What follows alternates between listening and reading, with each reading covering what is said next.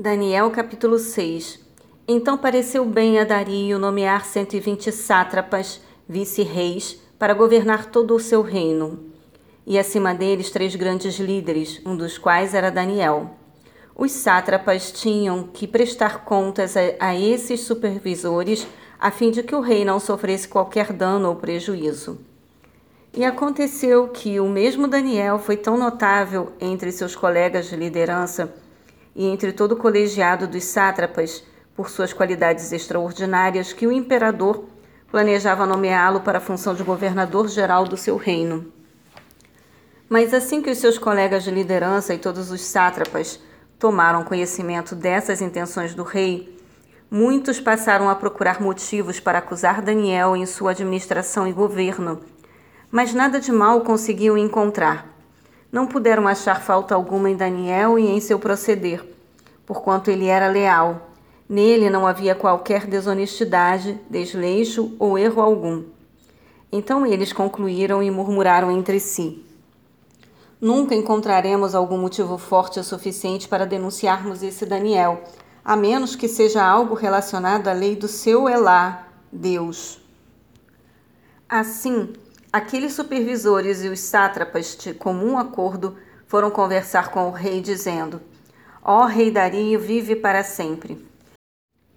Eis que todos nós, supervisores reais, prefeitos, sátrapas, conselheiros e governadores, estamos concordes em rogar que o rei deva baixar um edito ordenando que todo aquele que orar ou fizer petição a qualquer deus ou a qualquer ser humano nos próximos trinta dias, excetuando a tua pessoa, ó majestade, seja tirado sumariamente à cova dos leões. Agora, pois, ó rei, se estás de acordo, emite o decreto e assina o edital, a fim de que o mesmo nunca mais seja mudado, conforme a lei dos medos e dos persas, que uma vez sancionada não se pode revogar jamais. Então, diante do parecer daqueles conselheiros, o rei deferiu e assinou o decreto.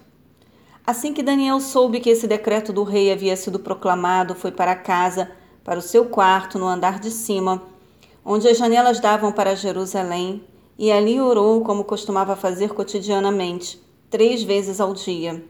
Ajoelhou-se, rogou e deu graças diante do seu Elá, Deus. Então aqueles homens se juntaram para investigar e descobriram Daniel orando, suplicando ajuda a Deus e mais que depressa foram falar com o rei acerca do cumprimento do decreto real e argumentaram: Tu não publicaste uma resolução real ordenando que nestes 30 dias toda pessoa que manifestasse um pedido a qualquer Deus ou a qualquer ser humano, exceto a ti, ó rei, fosse atirado sumariamente à cova dos leões? Ao que o rei replicou: Sim, este decreto está em pleno vigor, de acordo com a lei dos medos e dos persas, que não pode ser revogada. Então eles aproveitaram para fazer a seguinte comunicação ao rei: Ora, pois Daniel, um daqueles exilados de Judá, não tem feito caso de ti nem das tuas ordens e do decreto que assinaste. Muito ao contrário, faz as suas orações todos os dias e três vezes ao dia. Ao ouvir tal notícia, o rei ficou profundamente consternado e resolveu salvar Daniel, esforçando-se até o pôr do sol a fim de encontrar uma maneira legal para livrá-lo. Contudo, os homens foram unânimes em insistir: Ó oh, rei, lembra-te bem que, conforme a lei dos medos e dos persas, nenhuma determinação real ou edito assinado do rei pode ser alterado ou descumprido. Então o rei deu ordens e eles prenderam Daniel e o jogaram na cova dos leões. O rei, contudo, encorajou a Daniel, dizendo: que Elá, o teu Deus, a quem serves todos os dias, haverá de te livrar. Em seguida, taparam a cova com uma pedra e o rei a selou com seu anel selo, e também com os anéis dos seus nobres, para que a decisão sobre Daniel não, não pudesse ser modificada. Depois o rei dirigiu-se para o seu palácio e passou a noite em jejum, e não permitiu que fossem trazidos à sua presença qualquer instrumento de música e o rei não conseguiu conciliar o sono durante toda aquela noite. Logo ao raiar do dia, o rei se levantou e correu em direção à cova dos leões. Quando ia se aproximando da entrada da cova, chamou o nome de Daniel com grande sofreguidão e tristeza. Daniel, servo de Elá, o Deus vivo. Será que o teu Deus, a quem tu serves diariamente, pôde te livrar dos leões? E então ouviu-se a voz de Daniel que respondeu: Ó oh, caro rei, vive para sempre. Eis que o meu Deus enviou seu anjo, este fechou a boca dos leões para que não me ferissem. Pois Elá, Deus, considerou-me inocente aos seus olhos, e de igual modo, porque jamais cometi qualquer fraude ou delito contra o Senhor a majestade. E diante do que acontecera, o coração do rei muito se alegrou.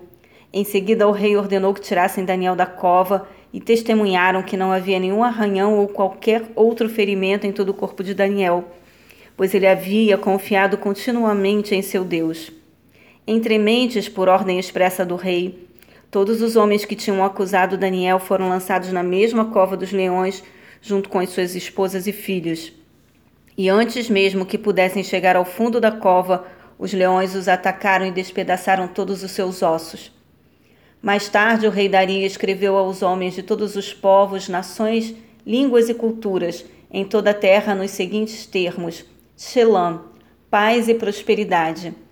Eis que edito um decreto para que em todos os domínios do império todas as pessoas temam e reverenciem o Deus de Daniel, porquanto ele é Elá, o Deus vivo, e permanece para sempre o seu reino não será jamais destruído e o seu domínio nunca terá fim. Elá, Deus, livra e salva. Só Ele realiza sinais miraculosos e maravilhas nos céus e em toda a terra. Foi Elá, Deus, quem livrou Daniel do poder dos leões selvagens. E assim, Daniel prosperou grandemente durante o império de Dario e mais tarde também no reinado de Ciro, o persa.